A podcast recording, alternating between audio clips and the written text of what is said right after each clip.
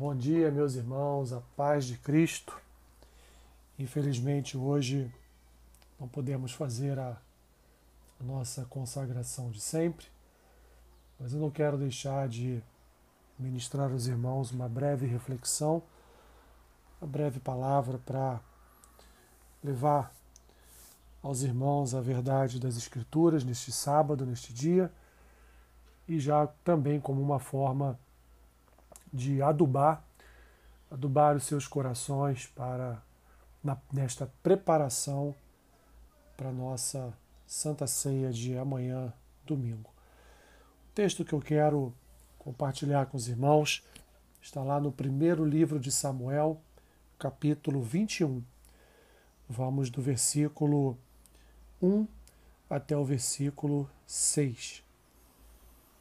Diz assim o texto: 1 Samuel, primeiro livro de Samuel, capítulo 21, versículo 1 diz assim: Então veio Davi a Nobe, ao sacerdote Aimeleque. Aimeleque, tremendo, saiu ao encontro de Davi e disse-lhe: Por que vens só e ninguém contigo? Respondeu Davi ao sacerdote Aimeleque: O rei deu-me uma ordem e me disse: Ninguém saiba por que te envio e de, e de que te incubo Quanto aos meus homens, combinei que me encontrassem em tal e tal lugar. Agora, que tens à mão? Dá-me cinco pães, ou o que se achar. Respondendo o sacerdote a Davi, disse-lhe: Não tenho pão comum à mão. Há, porém, pão sagrado. Se ao menos os teus homens se abstiveram das mulheres. Respondeu Davi ao sacerdote e lhe disse: Sim, como sempre, quando saio à campanha, foram-nos vedadas as mulheres, e os corpos dos homens não estão imundos.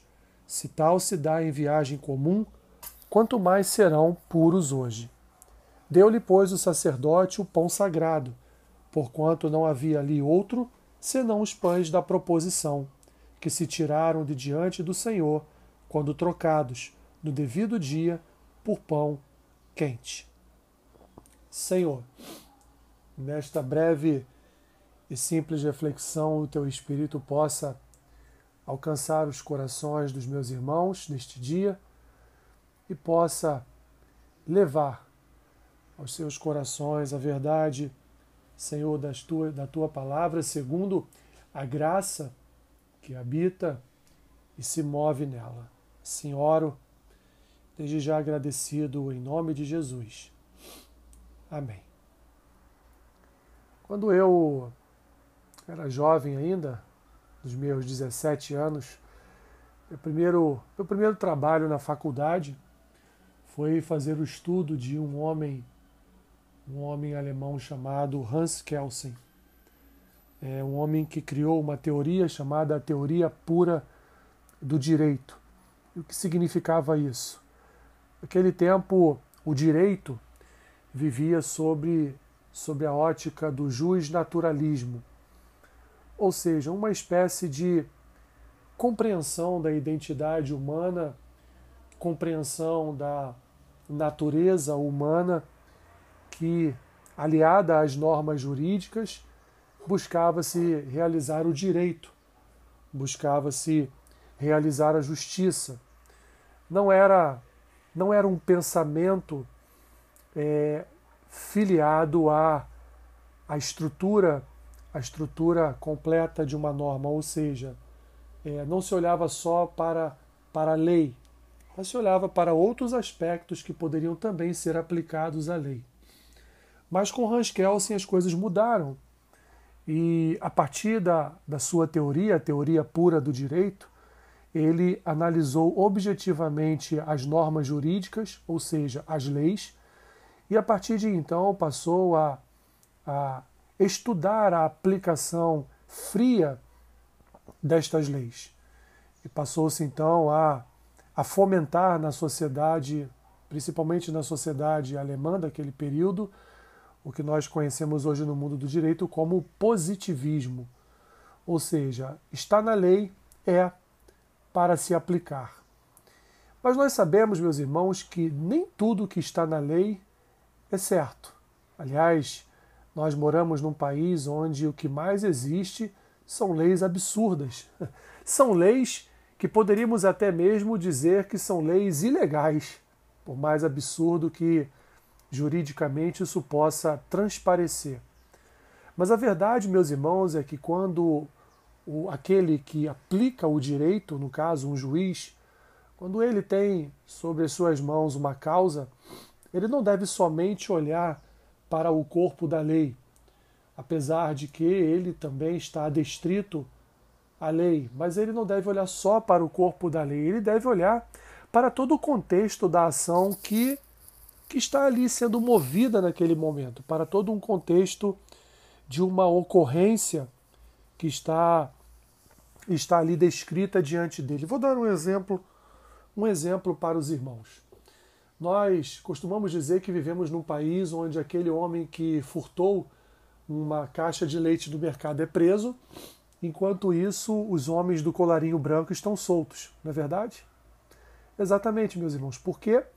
Porque no caso do homem que furtou a caixa de leite, o juiz não analisa é, se aquele homem estava ali imbuído de uma forte comoção, de uma forte emoção, porque talvez tivesse o seu filho em casa, os seus filhos em casa sem, sem leite para tomar, enfim, é o que a gente chama de é, uma, um furto, um furto não violento, um furto que, que veio a buscar é, o suprir de uma necessidade, uma necessidade para a vida dentro da sua casa.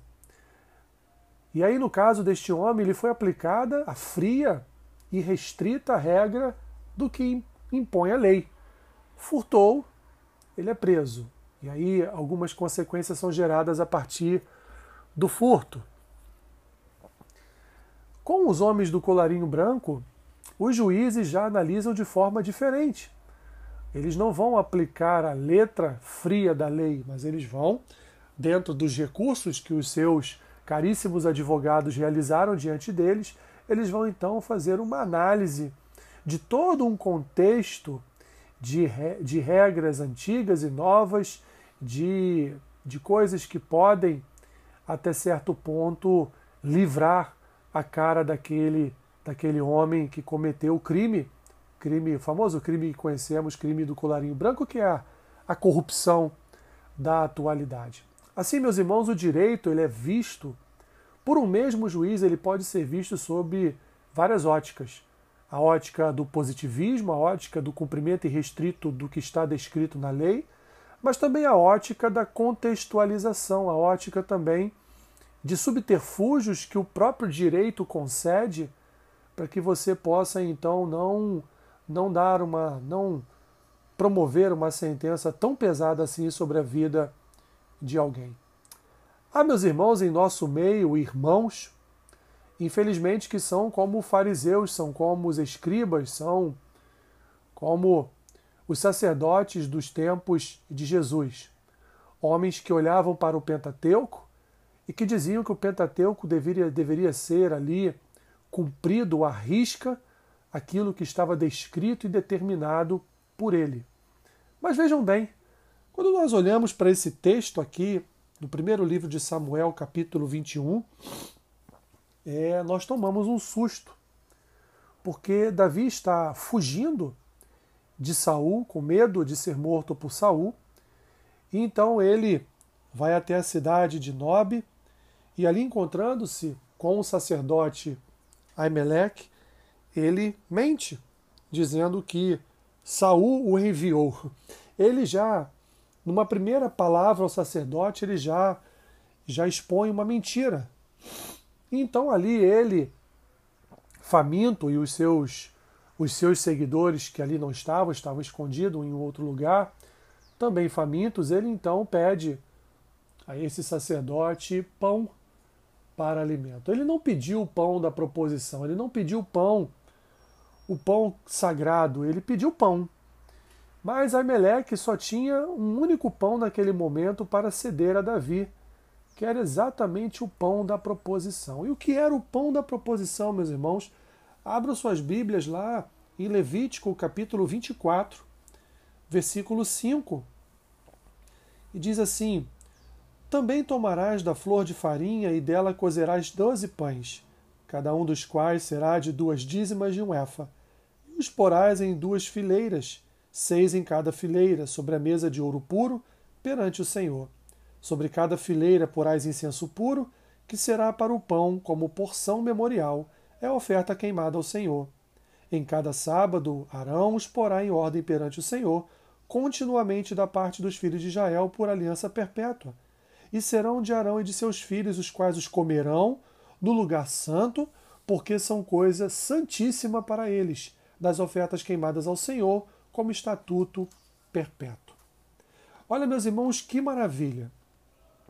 Lá, ainda no Pentateuco, no livro de Levítico havia uma ordem do Senhor para que fosse preparado um pão esse pão fosse colocado sobre a mesa, no lugar santo, e ali então Arão, né, Arão e seus filhos, que eram sacerdotes, viriam a alimentar-se deste pão no lugar santo, dizendo inclusive o texto, segundo escrito por Moisés, que esses pães eram coisa santíssima para eles. Era como que ofertas queimadas ao Senhor como um estatuto perpétuo, ou seja, como algo que deveria se repetir para sempre, perpetuamente.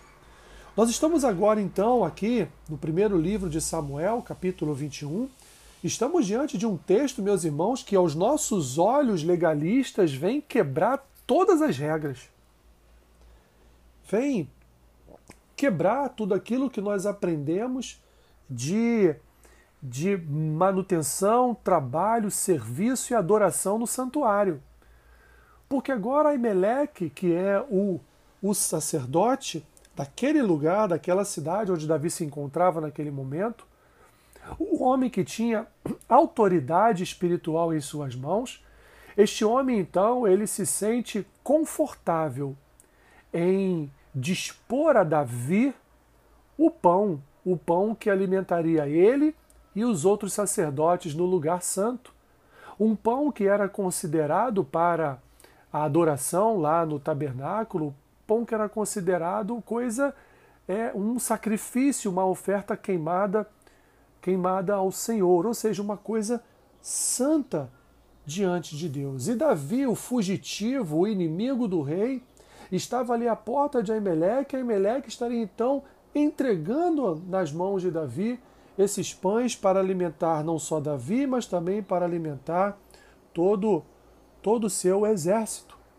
E esse sacerdote ele só requereu uma única coisa de Davi, que eles estivessem é, é, sem tocar, sem contato com as suas mulheres, que eles estivessem purificados para então poderem comer comer destes destes pães.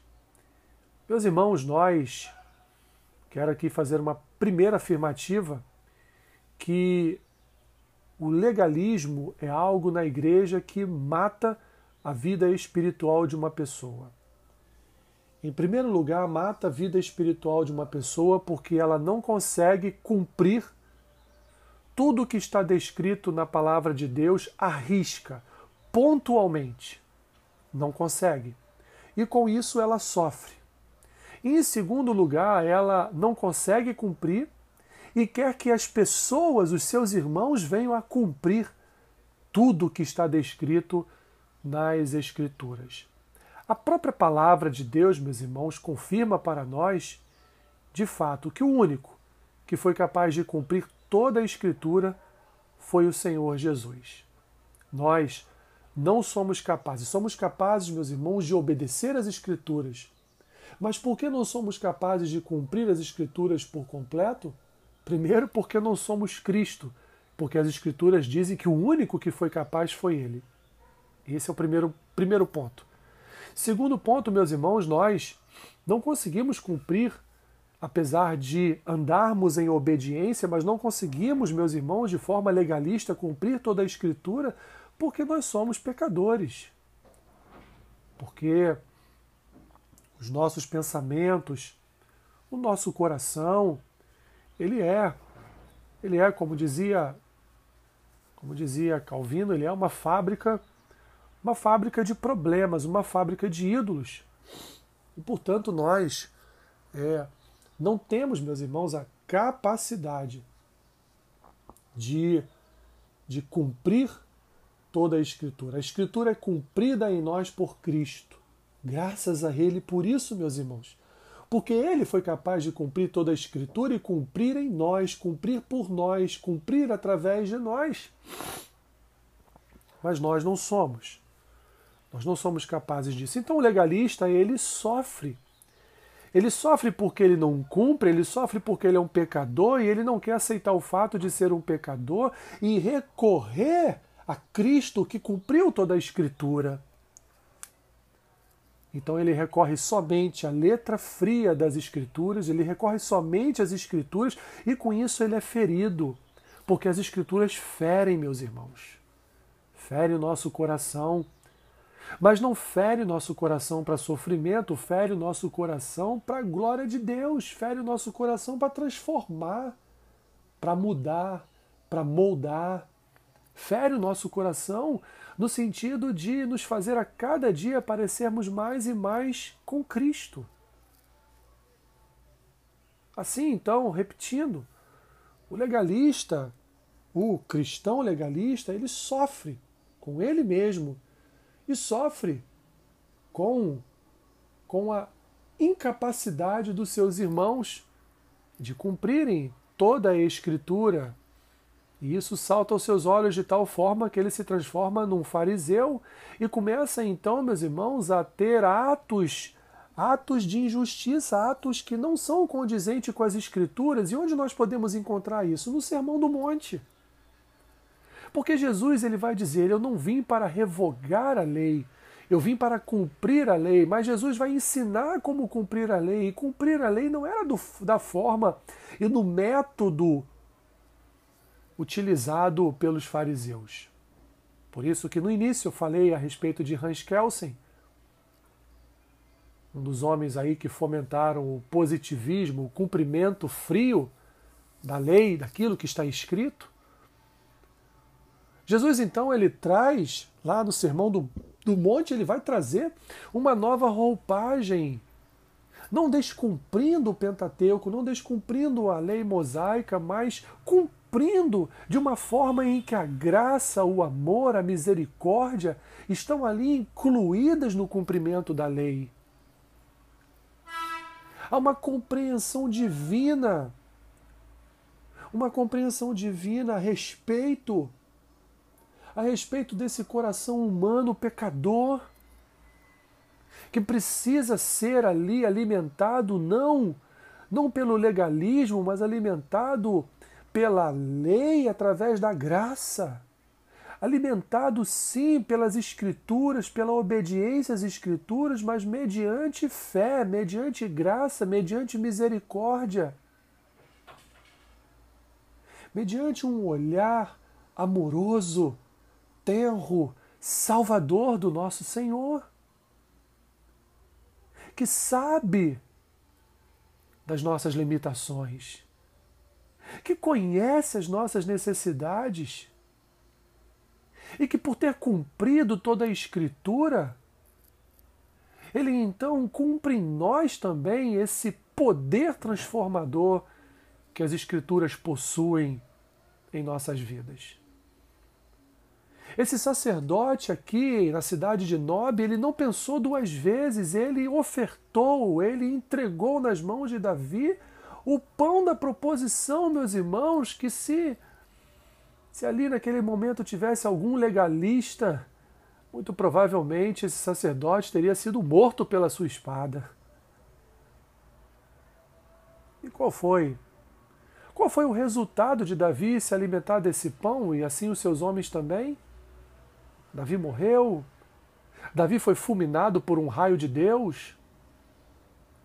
Davi foi ali é, amaldiçoado pelo Senhor com doenças, com pragas. Não, meus irmãos, esse pão alimentou Davi. Esse pão santíssimo alimentou Davi e os seus homens.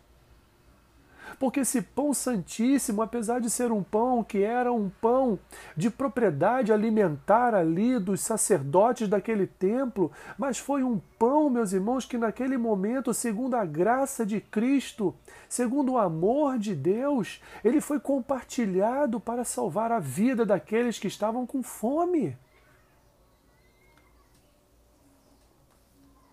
Lembre-se, meus irmãos, que Jesus foi se autoproclamou o pão, pão da vida, o pão que desceu do céu, não mais aquele maná do deserto que no fim do dia estragava, mas o pão agora que desceu do céu, o pão perfeito, o pão que alimenta o povo de Deus. E esse pão não foi oferecido só aos do templo, aqueles que trabalham no Santíssimo, mas muito pelo contrário, o Santíssimo por causa de Cristo, foi aberto a todos, o livre acesso a todos, inclusive para que nós agora nos alimentássemos também do pão da proposição, nos alimentássemos também do pão que desceu do céu, nos alimentássemos também de Cristo. Pois Cristo veio para todo um povo. E ele mesmo combateu, meus irmãos, combateu os legalistas do seu tempo. Olha o que ele vai dizer lá em Mateus capítulo 12. As Escrituras dizem assim: por aquele tempo, em dia de sábado, passou Jesus pelas searas. Ora, estando os seus discípulos com fome, entraram a colher espigas e a comer. Os fariseus, porém, vendo isso, disseram-lhe: Eis que os teus discípulos fazem o que não é lícito fazer em dia de sábado. Mas Jesus lhes disse: não lestes o que fez Davi quando ele e seus companheiros tiveram fome? Como entrou na casa de Deus e comeram os pães da proposição, os quais não lhes era lícito comer, nem a ele, nem aos que com ele estavam, mas exclusivamente aos sacerdotes?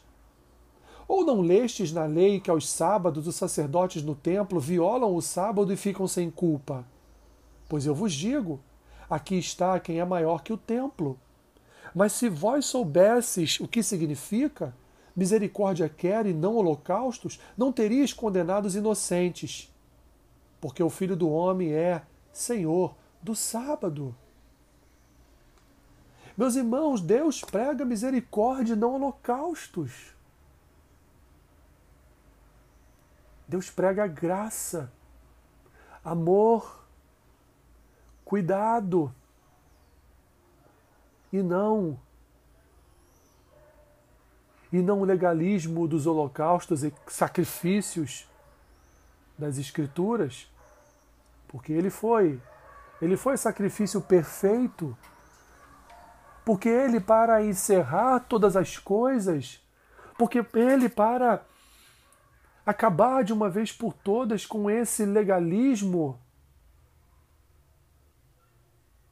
esse legalismo farisaico, ele, ele mesmo entregou a sua vida como um sacrifício único, perfeito, um sacrifício vicário, como diz o autor em Hebreus. Assim, meus irmãos, assim é com a nossa vida espiritual. Assim é quando nós participamos da Santa Ceia, porque, meus irmãos, se legalistas fôssemos, quem poderia participar da Santa Ceia?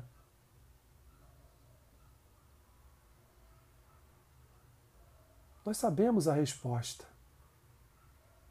Se fôssemos, meus irmãos, ao conteúdo frio das Escrituras, quem poderia amanhã sentar-se à mesa com Cristo e ali então comer do pão e tomar do cálice?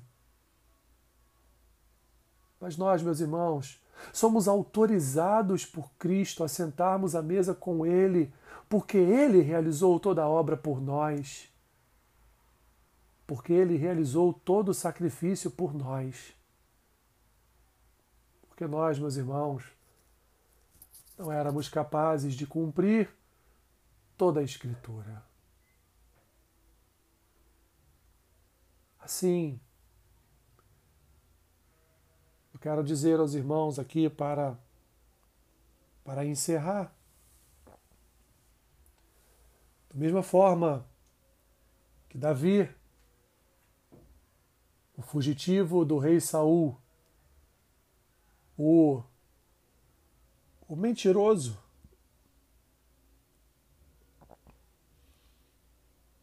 o que tinha mentido ali para Aimeleque.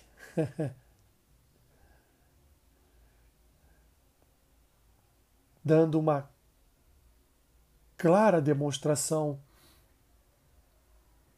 que nem ele, Davi, o ungido de Deus, o homem que foi escolhido a dedo pelo Senhor para ser o próximo rei de Israel, nem ele, meus irmãos, nem ele poderia comer o pão da proposição.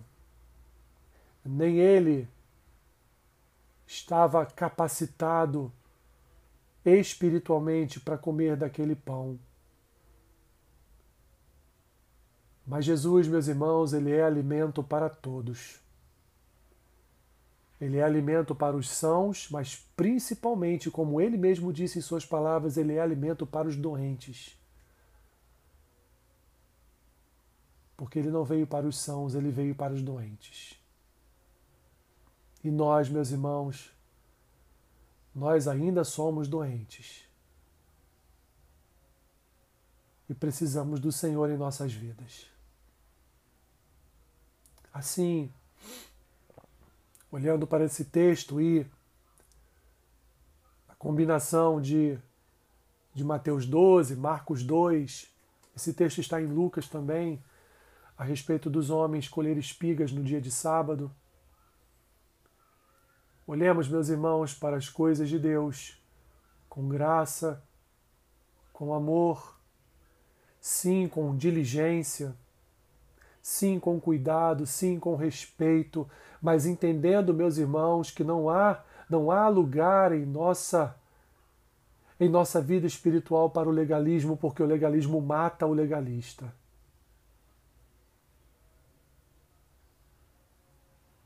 O legalismo, ao contrário do que o legalista acha, o legalismo ele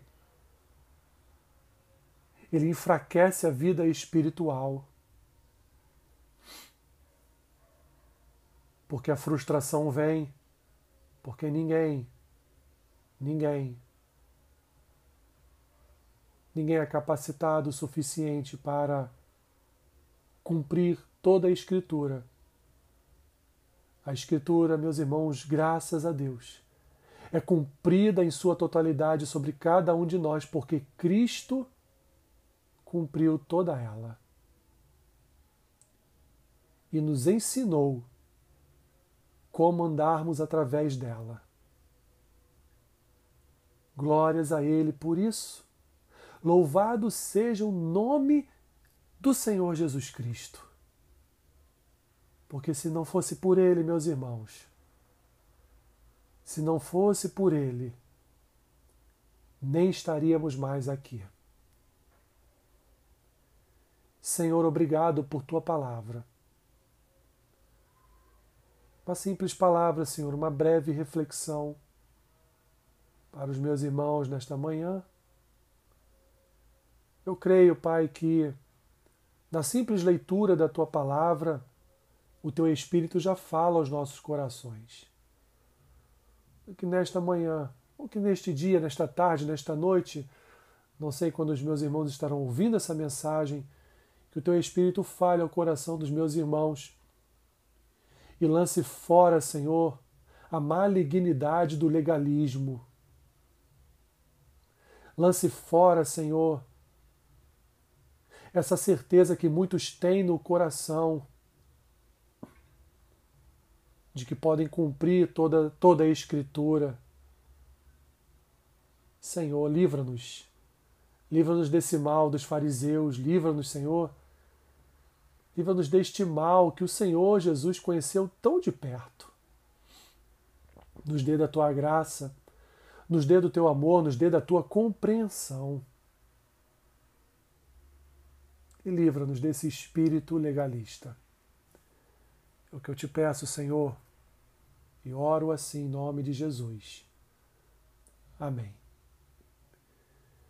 Meus irmãos, que vocês tenham um dia abençoado vocês tenham um final de semana abençoado. E quando se assentarem à mesa, amanhã, domingo, com Cristo, lembre-se, lembre-se dessas palavras. Se você está em pecado, peça perdão a Deus, pois Cristo já morreu por seu pecado. Sente à mesa com Ele, você está autorizado. E ali, coma do pão, beba do cálice, e seja renovado na sua vida espiritual, seja renovado no seu coração, seja renovado pelo poder da palavra de Deus, pela graça de Cristo que habita na sua igreja. Deus te abençoe rica e abundantemente. Amém.